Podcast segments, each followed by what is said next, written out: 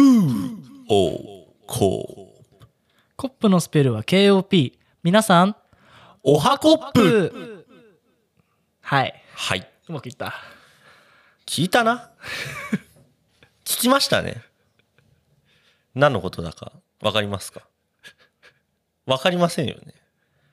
いや、今聞いてるあなたがスクールオブコップを聞きましたねっていう話なんですけれども、怖い怖い怖い。そりゃそうだよね。見たな、みたいな。今、き切ったな？き切ったな？切ったら聞けてねえよ。聞けてないと思うよ。まあね、あのー我々もね、まあ、労力をね、使いながらこうやって収録をしてるわけですので、うん。そんなね、なんか、ただで聞かれちゃ困るっつうところもやっぱありますので、ね、うんうんただ聞いてね、自分の中で消化していくだけで、消化してくれればいいけどね。あの、流れちゃったら怖いよねそう。そうそう、なんかもう、右から左へみたいなね。ね、うん。それじゃあね、僕らもやっぱりやってる、まあ意味はあるんですけど、まああなたに届いたことも嬉しいんですけれども、そうだね。でもなんかさ、今聞いたねっつって。で、聞聞かなかったなみたいなこと言ったじゃん。うんなんかそれで思い出したんだけどさ、うん、あの、こう映画泥棒とかさ、うん、あの、映画の前の注意事項ってさ、うん、こんなことしてるやつは許さんみたいなことやるじゃん。うん、でも、はもうほぼ9割、うん。9割5分、8分ぐらいがさ、うん、やってない人なのにさ、うん。毎回毎回聞かされてさ、うん、なんかさ、聞いてない人になんで聞かないんだって言ってんのを聞いてる人に言うっていうさ、なんだろう、この俺じゃないのになんでこの人たちこの話してんのみたいなさ、うん気持ちにさ、ちっちゃい頃なったろ、うん映画の時に。もう俺関係ないじゃん、泥棒する気ないのになんで毎回泥棒取ってねえし、みたいな。取ってねえし、学ぶことするし、みたいな。うん毎回言いやがってこの野郎みたいな風に思ってたんだけどさ、うんそう思ってないですかね？いや、ただ聞いてるだけでしょ。あなた方は。そう。でもね、今、そう、イラッとした人も、俺が先回りしといたから、まあ、反論を先回りして殺すっていうのも、そうだで、。今うざいと思ったでしょ？みたいな。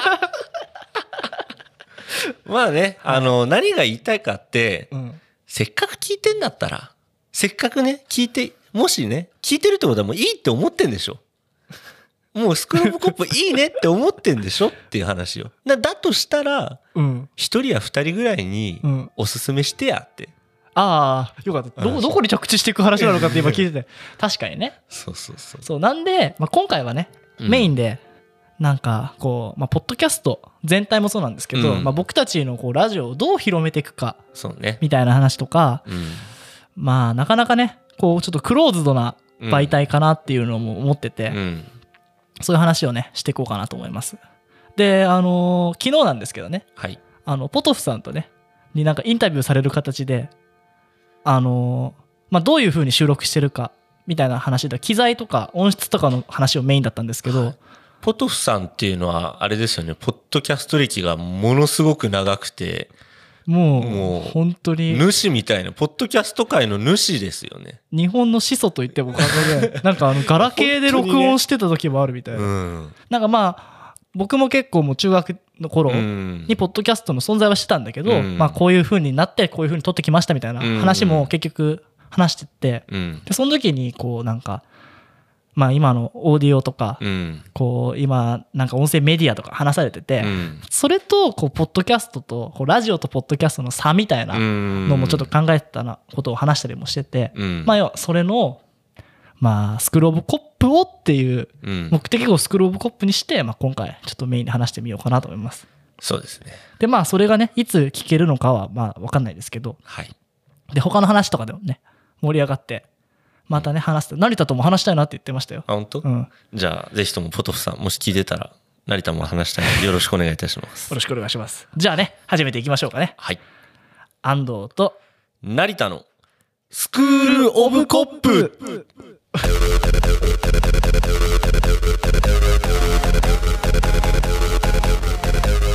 you.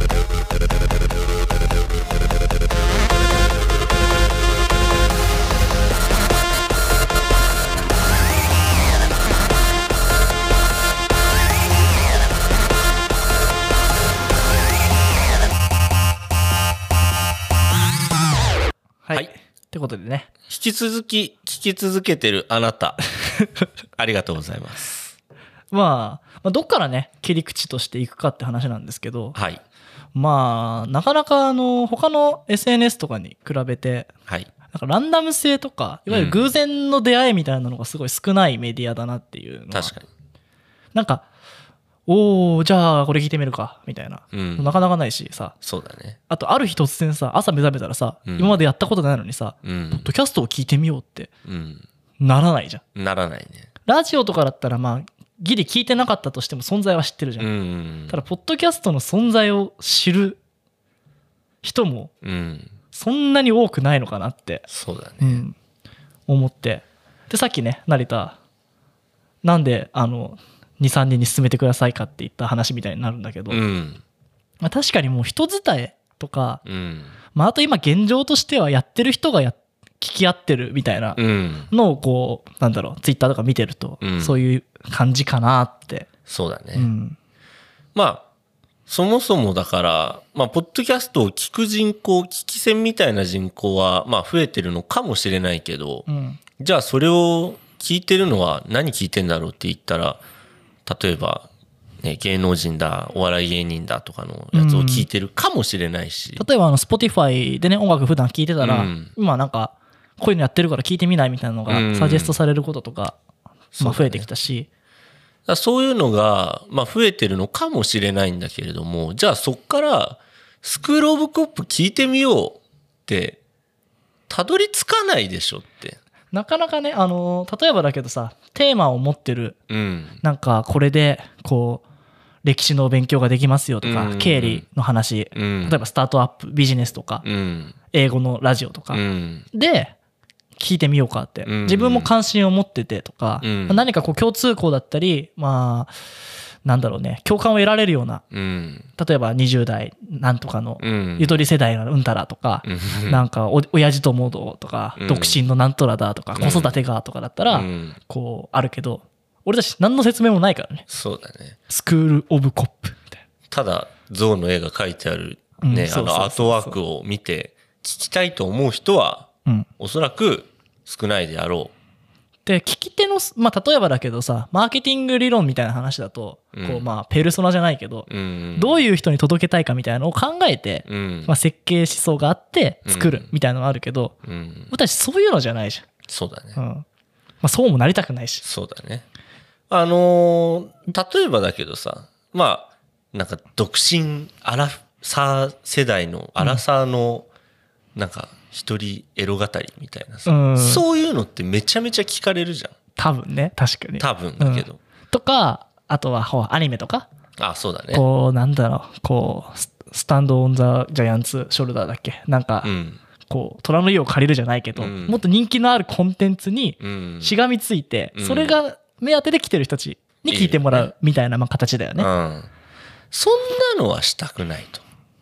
そんなのはしたくないから、我々スクールオブコップは、うんまあ、あのージャンルを、まずドキュメンタリーに変えたところがあるじゃないか。そうだね、うん。今まで、なんだっけ、スタンドアップコメディだっけ？スタンドアップコメディじゃなくてなんだっけな？んか変な即興コメディだ。即興コメディだね、即興コメディってなんやねんってまあ、確かにね俺僕たち即興性のあるねまあねコメ即興性はあるんですけど、うん。別に笑かそうとしてるわけではないそうだよね。ガチなんで。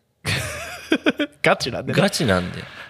もう、ドキュメンタリーだろうってことで、うん。まあ、ジャンルをまず変えて、そこから、まあ、今まで即興コメディって、なんとなくやっぱそのコメディとかでお笑い芸人目当てで行って、うん。そこからじゃあこれ、あ、即興コメディ見てみようみたいな人っていたと思うんだけど、そうだよね。あドサンサンドイッチマンとかに殴りかかろうとは思ってないから。東北魂。そうそうっていうのあったと思うんだけど、今ドキュメンタリーにいるんでう、ん。もう、なんか地球の絵が描いてあったりとかさ、うん。なんかもう、ん何これみたいなのしかないじゃん。そうだよねドキュメンタリー番組で想像するのってさ、うん。なんかこうナシナショナルジオグラフィックとかさなんかカババーサスなんとかとかなんかそういう感じだけど、うん。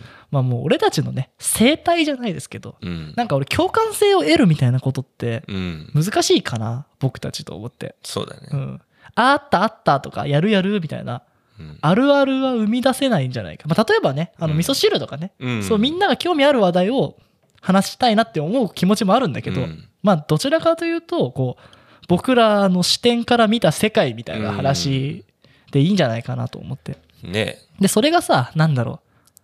ああ俺たちも俺もそういうことところあるとかうん。私もなんかそういうふうに思うわみたいなうん。こうマイノリティで響けばいいかなっていうところと、まあなんだろう遠くから見てる分には愉快で面白いわっていううん。人に聞いていただければいいね。いいかなっていう形なんだけど、まあ前も言ったけどねなんかこうソウルメイトじゃないけどこう仲間が欲しいっていう。うん。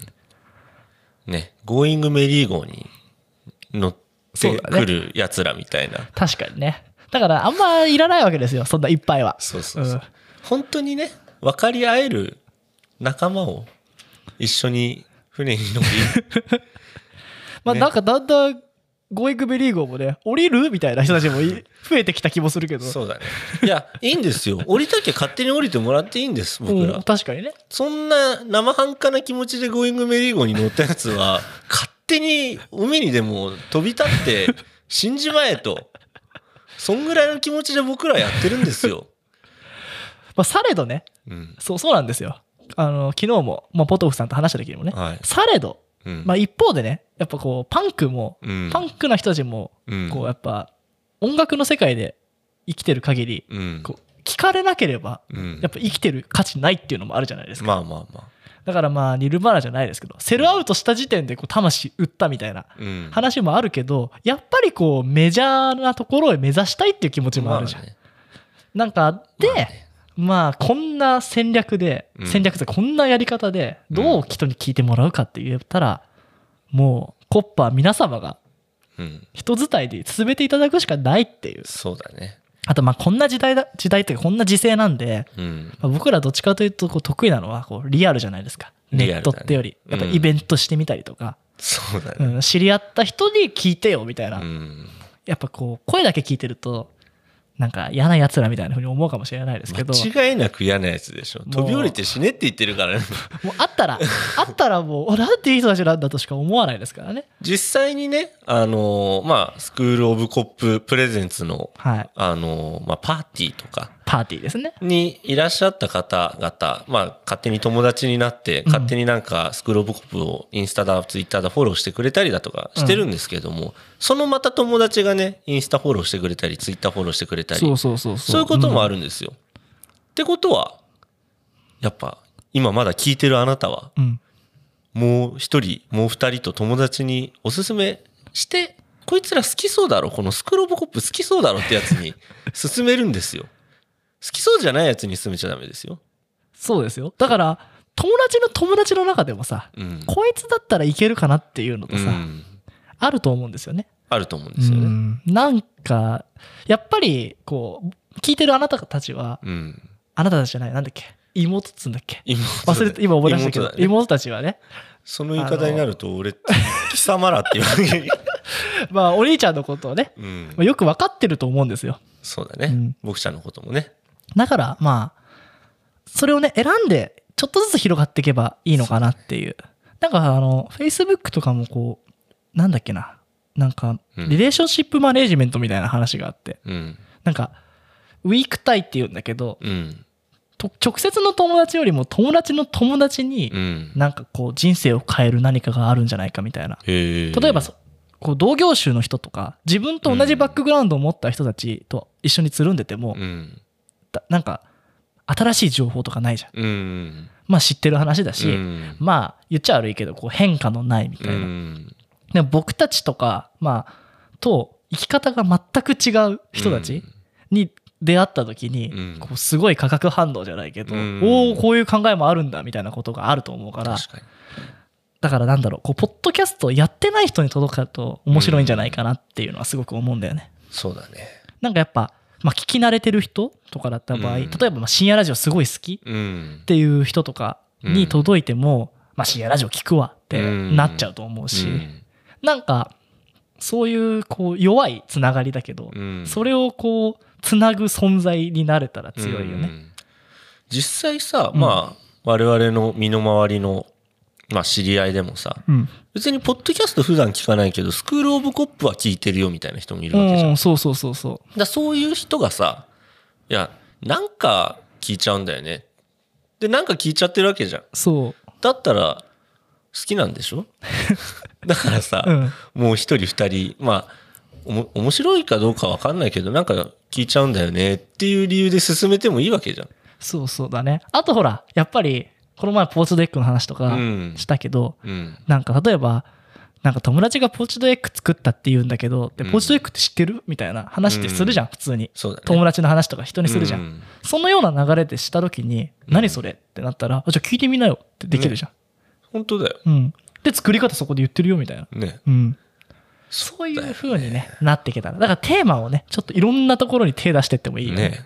それこそさ、うん最近だとインスタにさ、うん俺らキャッチボールしてんのあげてんじゃん。キャッチボールですね。あれからさ、うん。俺らのこと好きになるやつもいるでしょ、絶可能性はあるよね。対。ね。意外と安藤うめえじゃん、みたいな。そうそう。なんか、成田、もうちょっと腰が使えたらいいのにね、みたいな話とかね。全然、あの、待ってますよ。あの、投球フォームの指導と。もう今、すごい研究してるんでね。それを話し合いたいね。やっぱ俺もずっと音質とかに研究してたんだけど、うん。やっぱポトフさんと話せて、うん。ああ、なんかやっぱいろんな話があるんだなとうか、ん。なかなかさ、友達とさ、うん。このファイルがとかさ、MP3 のビットレートがとかさ、する相手もいないし、そういう業界の人でもないから、うんなんかできないし、ね。ピッチングフォームの角度とか、肘の角度とかって、うん一人でやってるだけだからさ、そうだよね。なんか仲間は欲しいって人たちもいると思うんだよね。うん自分のやってることとかの。うん。その手助けになればいいかなって。まあそこは思想編なんだけど、そうね。次は、あの、俺はこう、仕組みとしての、うん。例えば聞く習慣とか、うん。まあ、可処分時間とかの話になっちゃうけど、うん1日みんな24時間しかないわけじゃん。うん。彼は28時間ですみたいなうん。人がいたらばすごいんですけど、すごいね。24時間しかなくてう、ん。で、まあ、もう全部がライバルなわけじゃないですか。そうだね。YouTube や見てる時間、そう。映画見てる時間、うんアニメ見てる時間っつって。うんで、僕の中では、ポッドキャスト今負けてるんですよ。うん。やっときながら、アニメ、ねネットフリックスの勝ちですよ。うん。やっぱりこう、音声である以上、うん。目が開いてる時は、目が使えるものを使っちゃうってういう。ん。で、本読んでる時にラジオは聞けない。うん。確かに。で、お風呂入ってる時もネットフリックス見てる。うん。そうすると、あの、歩いてる時、走ってる時とかが一番いいんですよね。そうだね。その時聞いたんだけど、最近それやってないんですよ。僕。走ったり歩いたりとか寒かったりとか、花粉が嫌だなとあか。、そもそも走ってないのね。走ってるけど聞いてないんじゃなくて、そもそも走ってない。そう、そうなんですよ。なるほど。多分走ってたら聞きますよ。そしたら、うん。みんな走れっていう感じか。そう。そしたらだけど、走ってる人に勧めるとか、うん今アメリカとかでも、あの、うん通勤が減ったから、ポッうん。ドキャスト聞かなくなってきてると。ああ、なるほどね。で、深夜ラジオが強い理由って、うん。目見てたら疲れるじゃん？だうんから聞きながら寝ようみたいなうん。人たちがいるから、深夜ラジオって強いと思うのね。うん。で、例えば料理してるとき、家事してるとき聞くの。うん。あとなんか野菜とかさ、なんか農家とかの人うんが強かったですね、ポッドキャストって。あ、農家のほにゃららとかう。ん、なんかいろいろあるじゃん。あるね。それも多分野菜作ってる人たち暇だから、うん。こう作ってる時に耳は暇だから使ってて聞いてたりとか確に腰にラジカセつけてるやついるもんな。あとうんちゃんあうんちゃんね。うんちゃんもラジオめっちゃ聞くんだってあいつら音楽流してないもんな。絶対ラジオだもんね。だから昼間とか夕方の時間帯そのドライバーに人気があるように作ったりとかしてるんだってうん、はいはいはい。つまりその習慣を耳が開いてる習慣を持っている人にアプローチするうん、そうだね。また習慣化できるようにこういう時に聞いたらいいよとうか、ん。僕たち今金曜日の朝にうん。やってるから、うん例えば金曜日の通勤の時間にうん。聞こうってなってる人は多分聞いてる人いると思うの。そうだねこう、やっぱ上げてさ、金曜日の数字見てるとさ、必ず同じ数字が出たりとかするから、だ,、うん。からまあそういうのをこう提案できたらいいのかもね。いいね。うん。通勤がある方。通勤がある。今なかなかないからね。今、そうね。例えばフィットネスとかね。今家でストレッチとかしてるんだけど、うん。そん時はさすがにこう、ネットフリックス見れないから、うん。ラジオになるかとか。うん。で、なかなかね、俺は聞こうとして聞く時間作んなきゃいけないけど、うんそんなにこう、リスナーというか消費者はうん。甘かないから、あなた今この時間暇ですよね？うん。耳を使いませんか？みたいな。結構やっぱ車俺も車乗ってる時にポッドキャスト聞きたいなって思うんだよね、なんかイヤホンで聞くほどじゃねえなってうん。思うから、うん。車で音楽聴き飽きたなってぐらいに走った時だよねもううんちゃんのあうんちゃんの、うん。だからもう帰り道とかね、うん。なんか行きは音楽聴くっしょ。帰りはもう音楽聴き飽きたっしょ。ポッドキャスト聴くっしょみたいな、うっん。ていう感じもあるし。車乗って疲れた時はポッドキャストを聞いてくださいみたいな。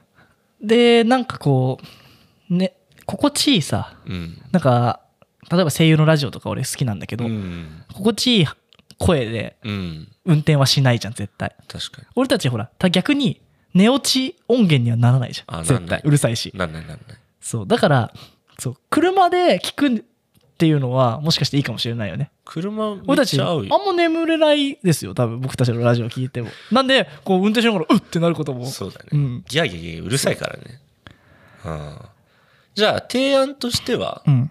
走まず走れそして走りながら聞け走んないと太りますからね。僕たち今健康体になりつつありますけ健ど死にますから、あなたたち。走んないと死ぬから走れ。そして聞け。そうですね。なんで、今いるコッパーの皆さん、周りの人が運動不足だったりするじゃないですか。はい。まず、まず最初にランニング。はい。で、車持ってる場合はまだ次のね、次の行くんですけど、ランニング。で、ランニングの時何してる？みたいな話で、うん。まあ音楽聴くとか言うかもしれないけど、うん。毎週毎週走ってたらそんな聞くこともなくなるんで、そうだよね、おう俺はね、ポッドキャスト聞いてるんだけど、みたいなうん感じで進めてください。はいで、うまく進めると、あなたは親なんで、はいえっと、5%のマージンが支払われますね。なんか前もありましたねそういうで、その子供がですね、孫を作った時に、あなたは2.5%の利益を得ることができます。ネズミさんのやつですかねそれはネズミ、それは聞いたことないけど。俺が今作ったやつ。はいなんで、最初に進めれば、どんどんその作った人たちがこう作り、こう作り、こう作り、そうだね利益がどんどん増えていくわけですね。はいなんで、始めるなら今、ということで。はいまあねどうしてもね進めづらいというか、うん何かああちょっとこれあれば進められるなってなんか悩んでる方はうん。私からねあの進めたい人がいる人にはステッカープレゼントしますからそうだ。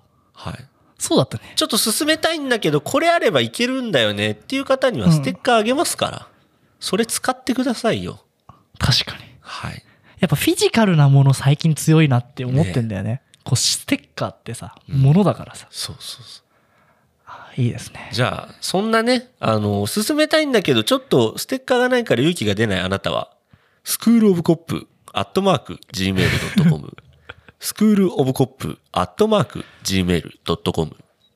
コップのスペルは KOP。ということでね、じゃあメインの話は終わりで、はい。まあいろいろね考えてこれからも行きたいですけど、そうですね。まずはね、リスナーに、リスナーじゃないや、妹、弟、シスターブラザーたちにね、こう任せるということで、そうだね。まあ、ね、ステッカーも送るんで、あの、ステッカーくれってメールくれたら、あの、ステッカー送ってやるんで、貴様たちにね。貴様らにな。はい、じゃあ以上です。はい。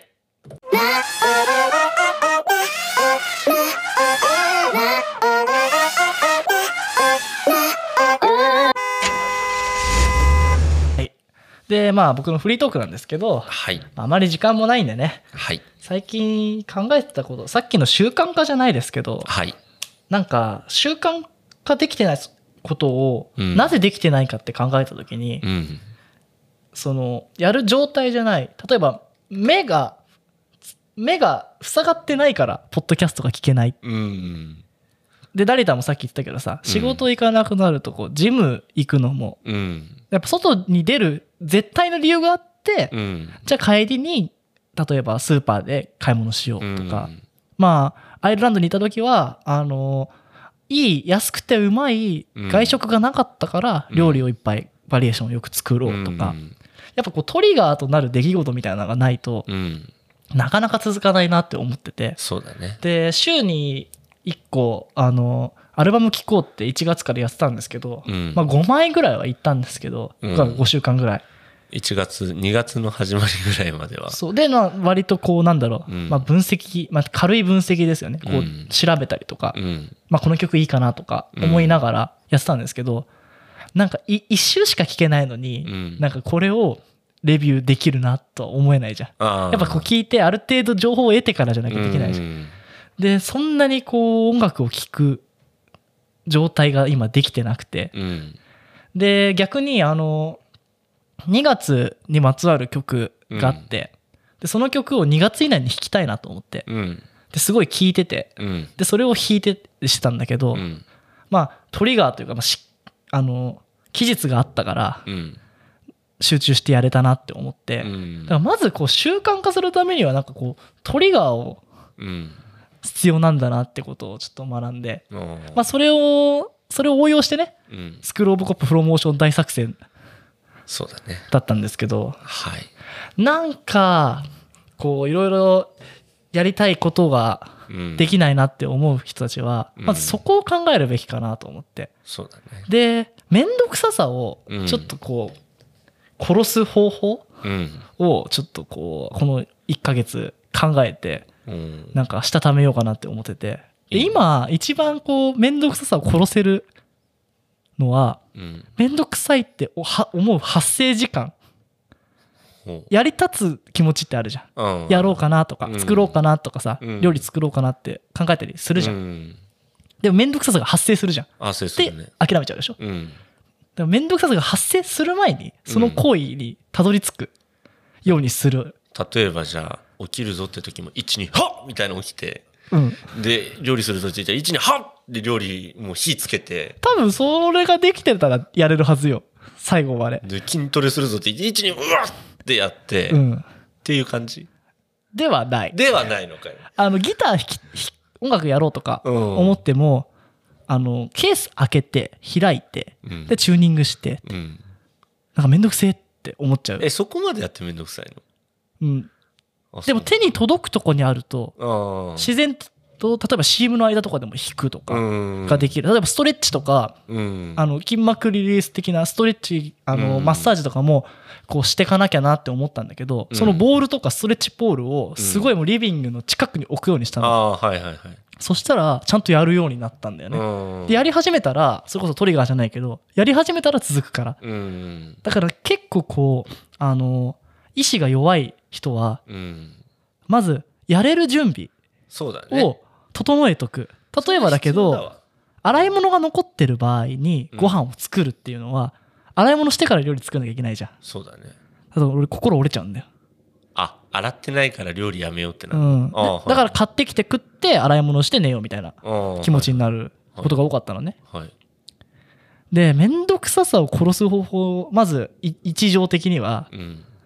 スタートできるもうレディーの状態にしておこうっていうってことはじゃあ料理で言ったらもう洗っておこうみたいな。そう。とか例えばだけどあの切っておくとかき先にやれること下準備ができるものはしておくとかうん例えばあのもう具材は先に買ってきてるとか。うん思い立ってから買いに行ってうん。作ろうってなると買いに行くの面倒だなって思うわけよ。そうだね。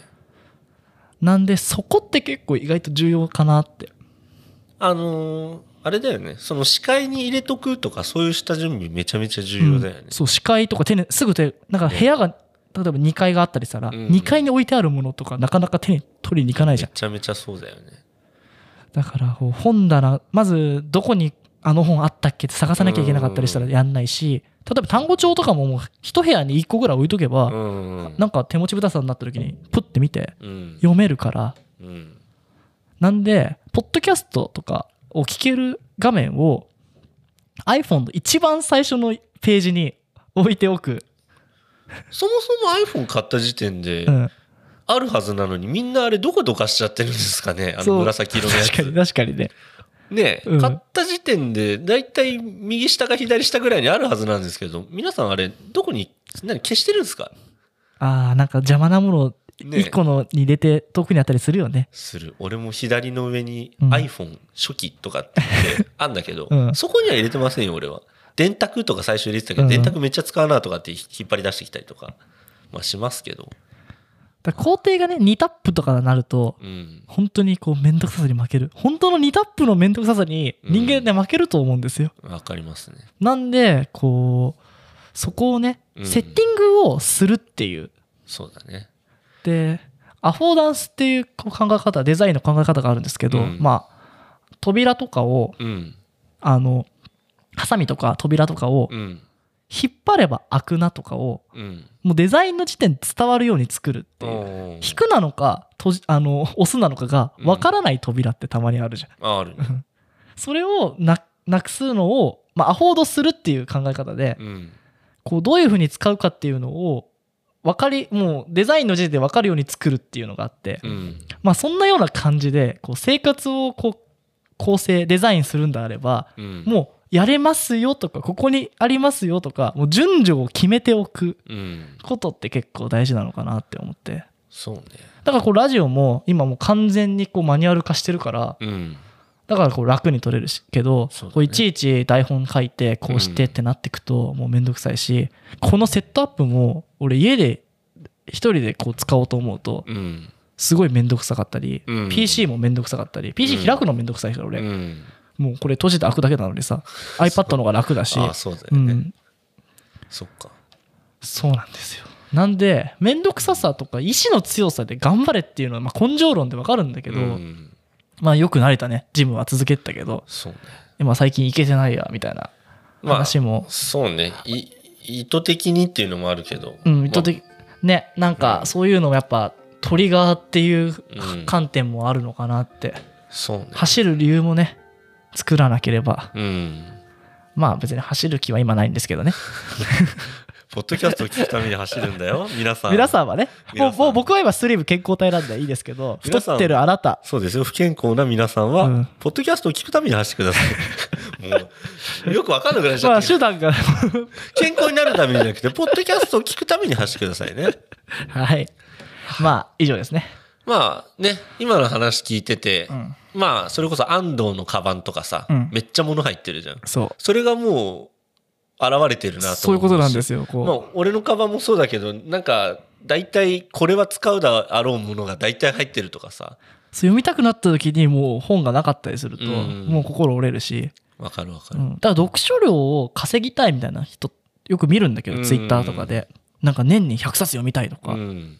もう至る所に本読んでたら多分読むし。うんなん確かかうん、まあ俺は結構なんだろう一気に10冊ぐらい読むタイプだったから、うん。一冊一冊読まないし、うん。そんな一生懸命全部読まないから もうこの本はここだけでいいだろうみたいなぐらいで読むこともあるからだけど、うん。こう何かをストレッチとか筋トレもそうだけどさ、うん。継続しないとさある程度の成果って出ないじゃん、そうだね。でそういうものはやっぱりこうどっかに組み込んでいかないとうん。やっぱ望んでる結果、まあ、ダイエットもそうだけど、そうだね、うん、成田みたいにねここがあればいいですけど皆さんここじゃないんであんな食事制限できないじゃないですか。まあそうかもしれない。昨日ちなみにジム行ったんですけど、うん。正直まああの時間なかったんですよ。うん。えっ、と8時にジム終わります、うん。でもちろん昨日もやお休みですので私自身。うん。えー、6時そうだな半ぐらいに出ようかな家を出ようかなと思って。うん。いやこれ走ってついて歩いてったら7時過ぎるな。1時間できないな。ってちょっと考えたんですよ、うん。1時間できないトレーニングなんて意味があるのかって今までの自分だったら思うかもしれないですけど違う。1時間できなくても30分でも鍛えられるトレーニングはあるって考え方を変えたんですよ。すごいそれ。30分でもやることが意味があるし今日行かなかったら明日も行かなくなるだろうみたいなそういう考え方を変えて実際うん。メニュー考えてやったら20分で終わったんですよ。うん。でシャワーまで浴びて帰ってきちゃって8時までに、っうん。ていうことができますので。なんかもうすごいアスリートの話聞いてみたいな気持ちになっちゃった。俺思い出した。走んなくなった理由。何何？暗いからああ起きて遅く起きてうん。昼飯食べてうん。うだうだしてると、うん。あれ？もう暗くなっちゃうじゃん、うん。じゃあ走るのやめようって。うん。思ってやめてた、なるほどね、うん、でもうもう走り始めて1時間で暗くなるんだったらもう言わなくていいかって。そう思うじゃん。うん。違うね。じゃあさそのパパターンで言うと、うん。暗くなっちゃう、うん。ってことはまだ暗くなってない。うんだったらあと30分走れるじゃん。って言って30分走ってたらいつの間にか1時間走ってたみたいな。っうんていう感じになるんじゃないかなってここのマッチョ的には。やっぱあれだね。こうまあ今日もうちょっとしか練習する時間ないしやめようじゃなくて、うん。ちょっとでもやってみたらいいってことですね。そうそうそう。あ素晴らしいじゃないですか。そそれが俺はと、まあ、トリガーにはなってないかもしれないけど、いやでもやっぱそこでうん。あ今面倒くささの研究してるからそれいいかもしれない。になんかうん。あの目標としてるところまでできないんだったら明日朝早く起きてやろうみたいな、うん。もう死亡パターンじゃん、うん。試験勉強とかそうだよね。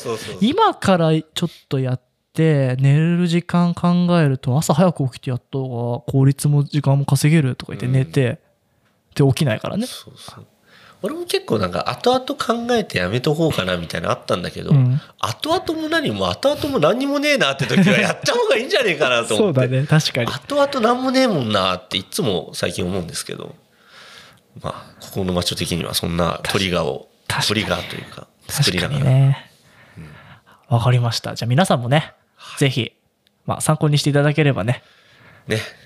まあ今日もね今聞いてる方は空が明るいかなと思いますので 走りながら。